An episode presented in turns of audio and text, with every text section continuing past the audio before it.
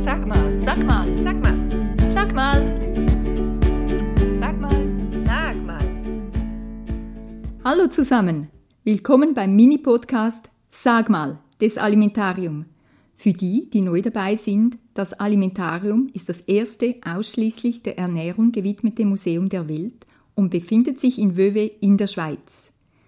Wir haben diesen Podcast vor einigen Monaten auf Französisch gestartet, um verschiedene Fragen von Kindern zu Lebensmitteln und Ernährung zu beantworten.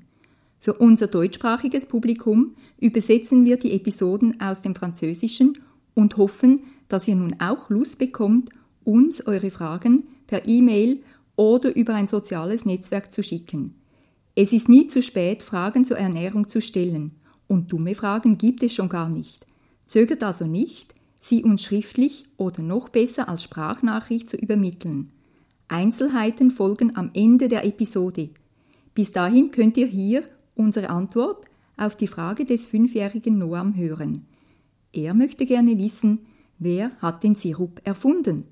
Ich heiße Franziska und bin Vermittlerin im Alimentarium. Also los geht's.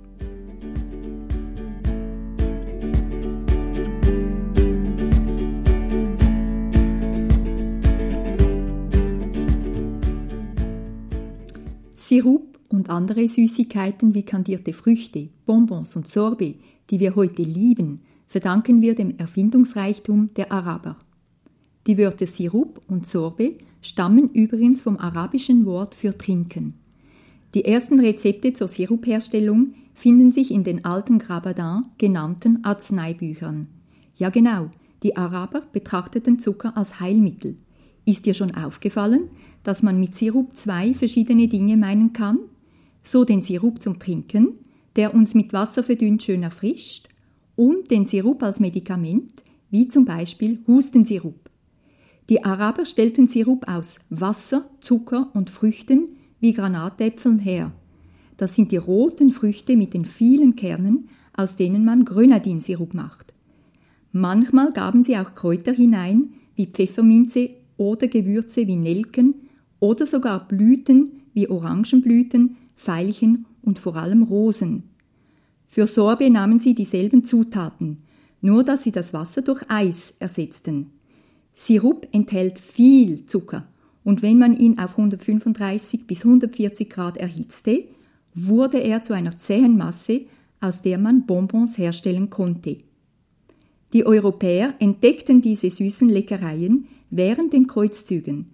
Das waren sehr lange Kriege zwischen Christen und Muslimen während des Mittelalters. Als die Soldaten dann nach Hause kamen, brachten sie auch den Sirup mit.